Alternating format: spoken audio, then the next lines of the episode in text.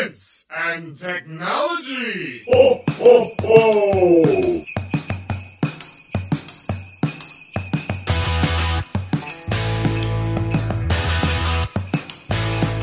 Estamos on com mais um Ciencion. É, quer dizer, não é bem um Ciencion como vocês estão acostumados, mas hoje é um dia especial. Hoje é o especial de Natal, que será comandado por mim. Dessa vez não temos o Pedro Altreto e o Célio Angolini, porque os editores desse podcast resolveram sair de suas tocas para falar com você, ouvinte. Eu sou a Gabriela, eu faço parte da equipe de edição do podcast e hoje eu tô aqui com a missão de fazer uma retrospectiva bem no estilo natalino dos episódios que eu mais gostei de editar. Como vocês devem ter ouvido no Fóton número 9 sobre os novos integrantes do Ciencion, lá em março desse ano, inclusive se você não escutou, vale muito a pena voltar lá para conhecer um pouquinho da nossa trajetória acadêmica na UFBC. Eu entrei na equipe em 2021 e estive fazendo companhia por 11 episódios. Sim, gente, eu editei 11 episódios dos 25 publicados desde janeiro. Bom, este foi meu primeiro trabalho mais extenso na área de edição, com entregas periódicas e tudo mais, e vocês não fazem ideia do quão importante foi encarar esses 11 episódios, esses 11 desafios para o desenvolvimento técnico nessa área. E foi pensando muito nesse aspecto que eu selecionei para vocês quatro episódios editados por mim, para a gente ouvir alguns trechos e trocar ideias sobre como foi fazer cada um deles. Então, antes da gente começar por essa tour de episódios, vamos começar com uma vinheta especial de Natal.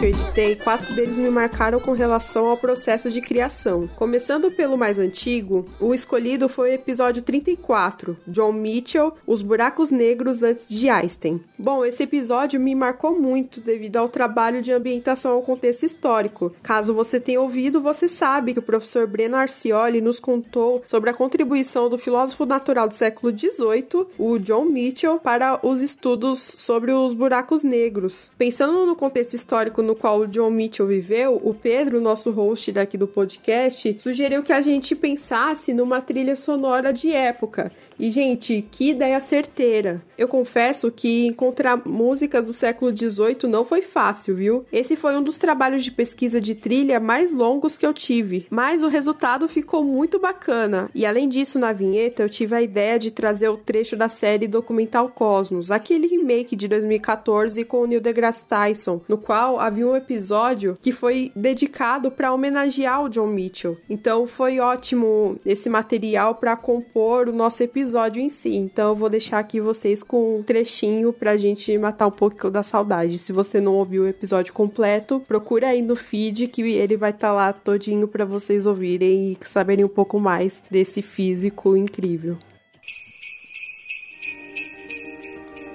John Mitchell é um dos maiores cientistas, dos quais provavelmente você nunca ouviu falar.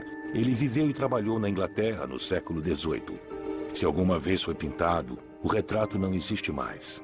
Foi descrito por um conhecido como um homem baixo, de pele escura e gordo. Mitchell imaginou uma estrela tão grande, tão maciça, que nada, nem mesmo a luz, poderia escapar de seu abraço gravitacional.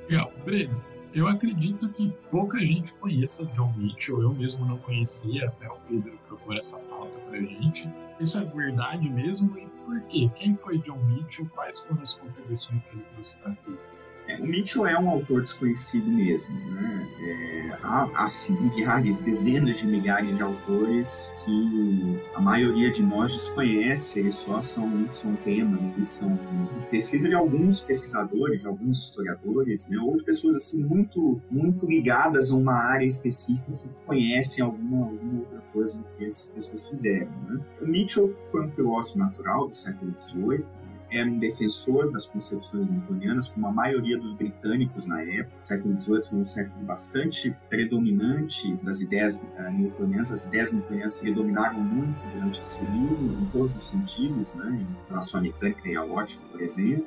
Ele uh, foi educado em Cambridge, lá na Universidade de Cambridge, e depois, lá em 1767, ele virou. O nome seria mais ou menos reitor, né? Seria como se fosse um dirigente, algo desse tipo, uh, de uma igreja chamada a Igreja de São Miguel, né? O St. Michael, uma cidade chamada Thornhill, perto de Leeds, que é uma grande cidade britânica. Então foi lá que ele fez toda a sua carreira, vamos dizer assim, né? Depois se tornou membro da Royal Society. É uma pessoa que tinha uma certa, uma certa circulação na época. Mas, assim como, como eu disse, né, como vários outros filósofos e filósofas, é importante ressaltar isso, né, digamos assim, ah, com o tempo vai se tornando desconhecido, né, não, não, começa a não ser mais citado, né, começa a não ser mais comentado, e aí, né, veja, a gente está falando de quase 300 anos, né, 250 anos mais ou menos de, de intervalo, pelo menos entre o trabalho esse trabalho de 84 e nos dias atuais, a gente está falando de 250 anos. Então dá bastante tempo para a ideia de uma pessoa, né, ou para a visão que se tem de uma pessoa se perder ao longo, ao longo dos, dos anos, né, das décadas e tal. Basicamente, hoje, quem conhece são historiadores da ciência, historiadores da astronomia, por exemplo, do século XVIII, conhecem bastante, historiadores da ótica, e uh, diria ali alguns astrônomos né, que, trabalham com esse tema, né, com esse assunto.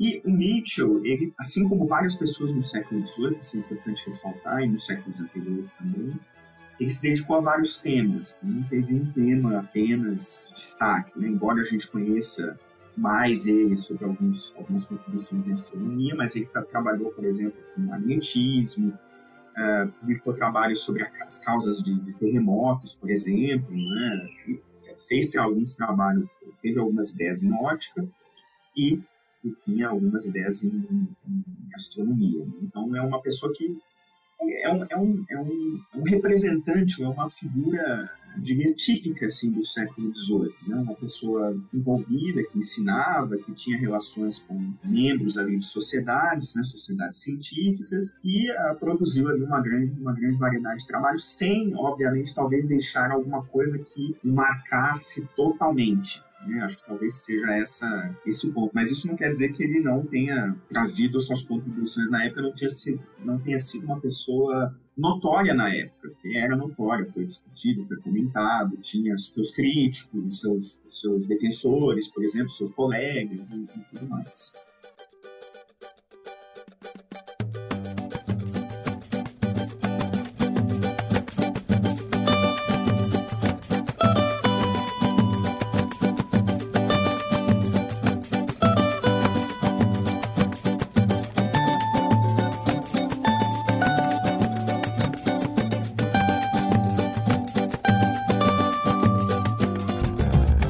Próximo episódio selecionado por mim foi o episódio 42, chamado Plásticos, Heróis ou Vilões. Olha, gente, esse episódio foi uma delícia de editar, porque na verdade, a grande verdade é que eu nem tive muito trabalho para identificar o clima, né? Porque quando a gente edita, a gente começa a entender como foi o clima da conversa para começar a adaptar a nossa edição e a inserção de trilhas pro ritmo que tava tendo aquela conversa, né, durante a gravação. E nesse caso, eu nem tive muita dificuldade de conseguir identificar qual era esse clima, porque os participantes da gravação deram um show à parte. O episódio teve a participação do professor Dervaldo Santos Rosa, que é também conhecido aí no YouTube como professor Polímeros, e ele tem um carisma imenso, contagiante, e foi muito perceptível que ele estava confortável, né? Ele estava animado na gravação. E essa animação, né, aliado com a condução sempre excelente do Pedro, do Arthur, que estava presente também nesse episódio tornou o episódio muito mais dinâmico. Inclusive, você sente vontade de estar tá trocando ideia com ele, sabe? Quando eu tava ouvindo, a minha sensação era aquele meme, sabe? Do garoto que ele tá sentado do lado de um pôster publicitário, onde tem umas pessoas gargalhando, conversando entre si, e aí o menino fica interagindo com aquele pôster inanimado, mas como se tivesse alguém ali de verdade, né? E eu me senti muito assim quando eu tava ouvindo o podcast, porque a conversa tava muito fluida, tava muito gostosa e eu queria muito estar tá fazendo parte dela.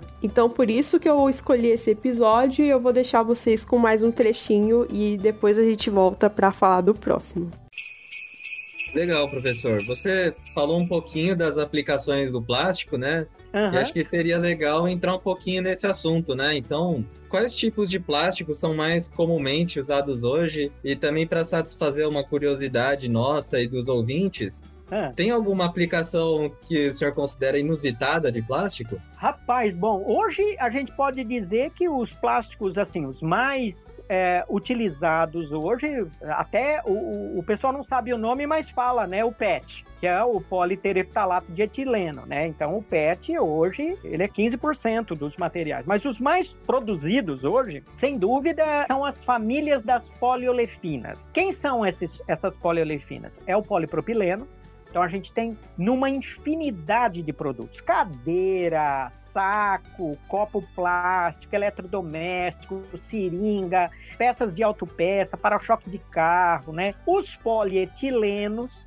né? Então aí a gente tem quatro tipos, que é o polietileno de baixa densidade, o de baixa densidade, que é o, é, e, e, ele tem uma modificação que ele é mais linear, né? E aí, nas sacolinhas de supermercado, é uma mistura de baixa densidade com linear de, de baixa densidade, né? O polietileno de alta densidade, com características melhores, e o de ultra alto peso molecular. Esses materiais, o polipropileno e o polietileno, né? Eles tem, eu diria que quase 60% dos plásticos que são produzidos é essa família de poliolefino. Aí a gente tem poliestireno, que tem também agora recentemente o copinho descartável. Copinho descartável a gente tem de polipropileno e poliestireno. Aquele com barulho mais estridente é poliestireno. Você vê, esses materiais são chamado é, uso único, né? Então puxa, você usa um pouquinho e já joga fora. Então é uma quantidade enorme de material. Então, agora, eu diria para você o seguinte: você perguntou a respeito de que, o que, que eu considero inusitado. Bom, eu, por mim, eu acho que hoje a grande tendência são o que eu chamo dos materiais plásticos mais ambientalmente amigáveis aqueles que não agridem tanto o meio ambiente quando descartado depois seu uso. Eu considero, e, e, aí a gente pode ter amido termoplástico, a gente pode ter celulose. Tem uma ideia, hoje, né, a gente trabalha em dois programas de pós-graduação na Nanociência e Materiais Avançado e no Ciência, Tecnologia e Ambiente. Então, e eu procuro trabalhar muito com as características nano de alguns materiais ambientalmente biodegradáveis que muda muito a propriedade do material. Então eu penso muito nessa pegada ambiental. Para mim, eu acho que hoje Inclusive o jovem hoje ele está mais preocupado com isso, né? Ah, legal. Sabe, Arthur, é difícil de falar pouco desses materiais porque eu vejo que se a gente pensasse um pouco mais no consumo, a gente poderia ter um pouco mais, eu diria, um planeta aí melhor, né? Porque a quantidade de resíduo que está sendo descartado, você não tem noção. É muito grande. É, realmente. Acho que esse ponto é importantíssimo mesmo, né? Porque Sim. se a gente que vai tirar o lixo já nota um volume grande, né, de lixo que a gente produz, imagina as empresas, né, as fábricas. Realmente é Ô, ô, Arthur, você me permite uma brincadeira? Não, ó, eu fiz essa brincadeira, o Pedro assistiu a reportagem com o iFood, não foi, Pedro? Foi. eu cheguei pro head de sustentabilidade e benefícios lá do iFood, eu falei para ele, olha, eu faço uma brincadeira com os meus alunos de reciclagem, eles não podem falar a palavra lixo cinco vezes, senão estão reprovados na disciplina, né? Sabe por quê? Eu procuro trazer sempre o descarte como uma nova matéria-prima. E a palavra lixo, ela tem algo que não tem valor. Eu acho que a gente tem que divulgar cada vez mais o descarte dos resíduos, eles são novas matérias e essas matérias-primas elas podem ser revalorizadas. Eu luto muito por essa coisa que eu chamo de materiais avançados. Não é só nanotecnologia que é material avançado não, é tirar de um resíduo, né? E a partir daí eu consegui uma propriedade de um material. Eu já tive aluno que trabalhou com polipropileno reciclado que conseguiu propriedade três vezes mais do que o polímero virgem. Ou seja, o, o, país hoje tem que começar a pensar em solução ambientalmente amigável, né? Que eu acho que é essa a pegada, né? Mas é, é só uma brincadeira, viu, Arthur? Não, Não mas é imagina, professor. Acho que, acho que o senhor está coberto de razão mesmo. Legal, legal. É.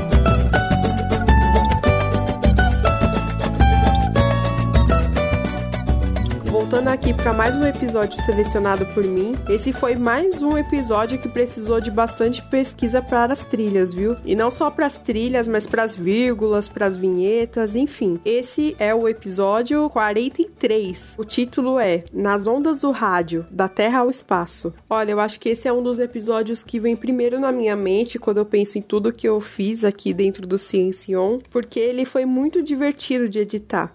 E uma coisa que eu achei interessante é que o radioamadorismo, né, que é o tema do episódio, ele tá muito presente na cultura pop eu nunca tinha percebido isso tão explicitamente. Então, nesse episódio, eu pesquisei muito com relação a isso e eu procurei trechos de filmes, de séries que têm a comunicação via rádio como parte, né, da história. Então, por exemplo, nesse episódio a gente tem desde o Rambo até Stranger Things que ilustraram esse episódio. E é interessante pensar que um foi feito feito ali na década de 80 e o outro traz muitas referências diretas desse período, né? Não, e além disso, gente, na vinheta eu me empolguei, viu? Eu tive uma ideia de trazer um pouco de design de som, típico dos podcasts de storytelling. Se você é um viciado em vários gêneros aí de podcast, você deve estar tá familiarizado com a preocupação da construção de narrativas dentro de um episódio, trazendo aí efeitos de áudio mais imersivos, né? E pensando nisso, eu tive a ideia de simular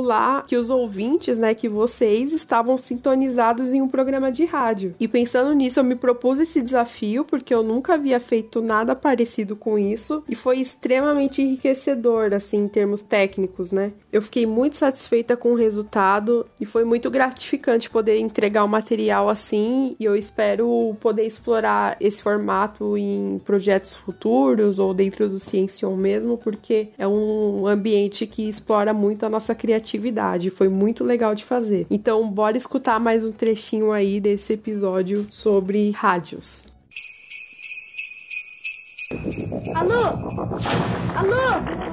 Planeta Terra chamando! Planeta Terra chamando! Alô?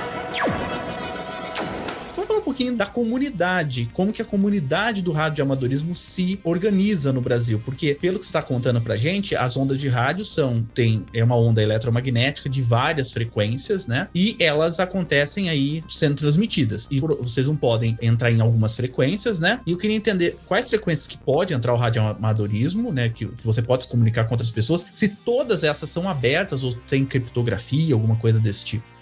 Não, é, elas são abertas. Não se usa criptografia no serviço de radioamadorismo. A criptografia, elas são usadas no serviço de segurança, né? Polícias. O Brasil, ele inclusive regulamentou o serviço, serviço de segurança, erro, né? etc., usar o rádio é, digital, inclusive. O rádio digital, ele é mais moderno, ele, ele gasta menos espaço, né? Popularmente falando, ele ocupa menos espaço. Eu consigo falar, né, mais pessoas falando usando o mesmo espaço do espectro. Isso não acontece no rádio amadorismo. A gente continua podendo usar tanto os rádios digitais né, quanto os analógicos, os analógicos antigos, mais simples. Há uma separação, né? Isso depende muito de qual distância você quer falar. Eu quero falar com a Argentina agora à tarde. Então, ah, bom, agora à tarde está melhor na, na, banda dos 20 metros. Quero falar com a Argentina mais no final do dia, 40 metros. Bom, isso tudo é, é tudo envolve uma dinâmica da propagação. Se eu quero falar na minha vizinhança, na minha região, eu posso usar os rádios de, de dois metros, que são semelhantes aos rádios que a polícia usa, aqueles rádios de mão, né, o HT que a gente chama. E, enfim, com relação à organização, não é obrigatório, mas existe a LABRE, né, a Liga de Amadores Brasileiros de Rádio Emissão. Né?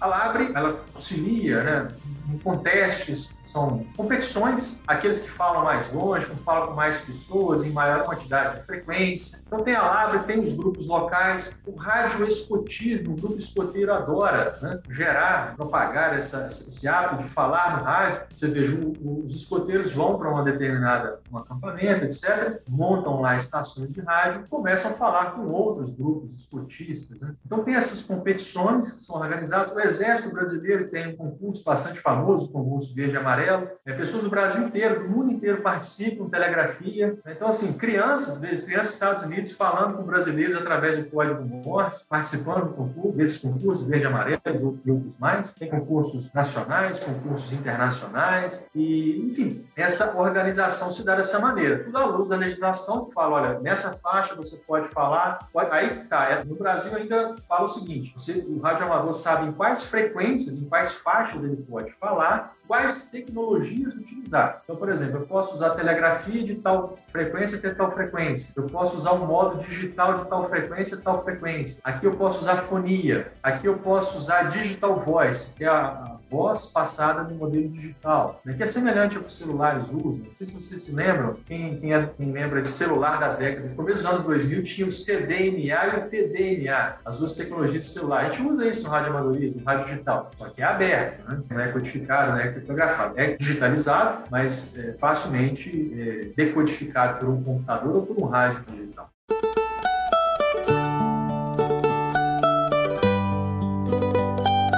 Música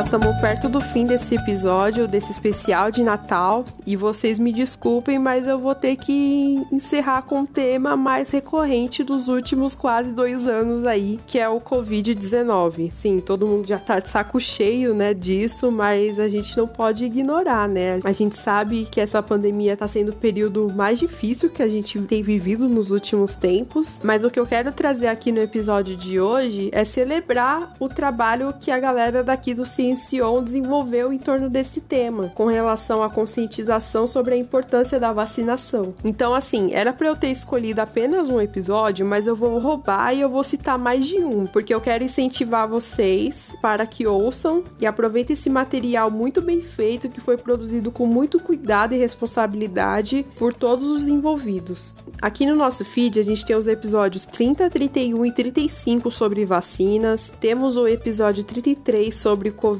o cérebro, o episódio 37 sobre testes de coronavírus e o último mais recente, o episódio 49 sobre o fim da pandemia. E o episódio 49 em especial, ele é muito importante para calibrarmos as nossas expectativas, né, sobre o que a gente pode passar nos, nos próximos meses. Mas apesar da importância dele, eu não vou deixar esse episódio aqui nesse especial, porque ele tá muito fresquinho, ele foi lançado há pouquíssimo tempo, é o último episódio que tá aí no feed de vocês antes desse que você tá ouvindo agora. Então eu não quero que vocês ouçam o trechinho por aqui, não. Eu quero que vocês taquem stream nesse episódio completo. Eu quero que vocês taquem stream na lenda que é a professora Ana Paula de Areas Dal, que mais uma vez deu uma grande aula para nós sobre como as pandemias desaparecem ou se é possível que elas desapareçam, né? Então fica aí a lição de casa. Eu quero que vocês maratonem todos os episódios citados e principalmente o episódio 49, que foi o último último publicado. Então, enquanto toca aí a vírgula, eu dou um tempinho para vocês apertarem o botão de download do episódio anterior e aí eu fico esperando e a gente volta.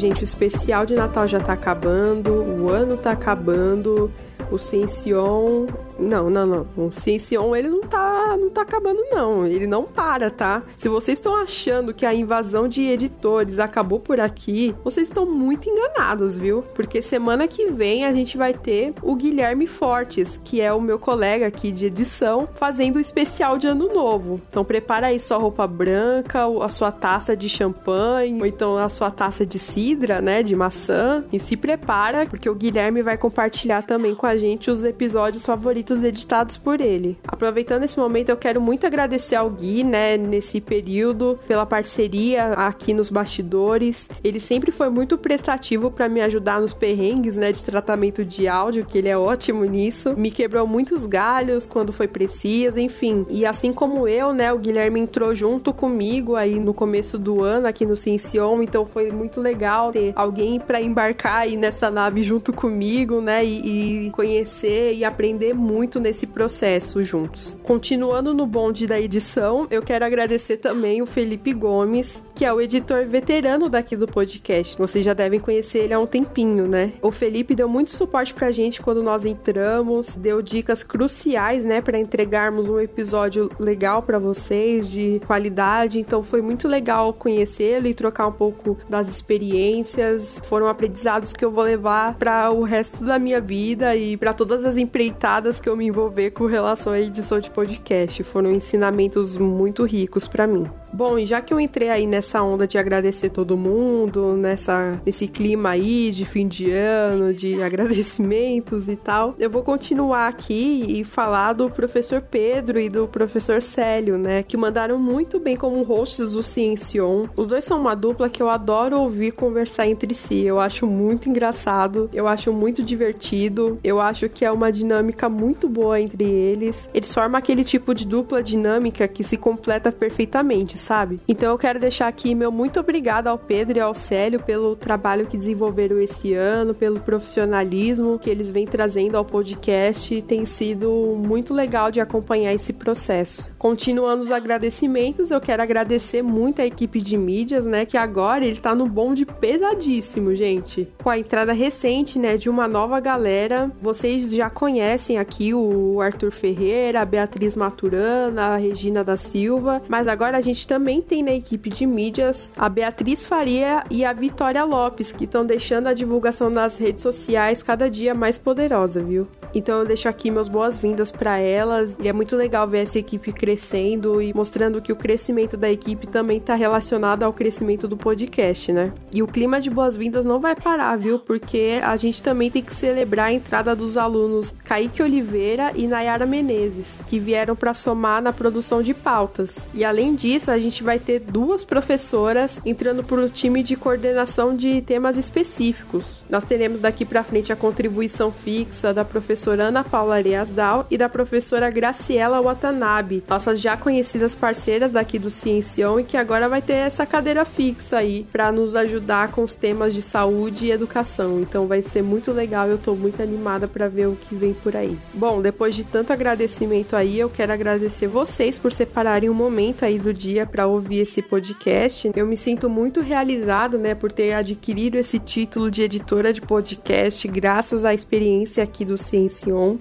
Bom, e como esse é um episódio especial de Natal, eu não posso deixar de desejar a vocês um Feliz Natal, né? Boas festas, cautelosas, por favor. E que o nosso ano novo humilhe 2020 e 2021 de tão bom que ele vai ser, né, gente? E, inclusive, se vocês quiserem me mandar um panetone, meu Pix vai estar tá aqui na descrição, tá? Não, mentira, mentira, não vai estar tá, não. Mas sei lá, né? Joguei pro ar aí, quem sabe? bom, gente, até mais. Muito obrigada por estar tá aqui comigo hoje. E até a próxima próxima. Tchau, tchau.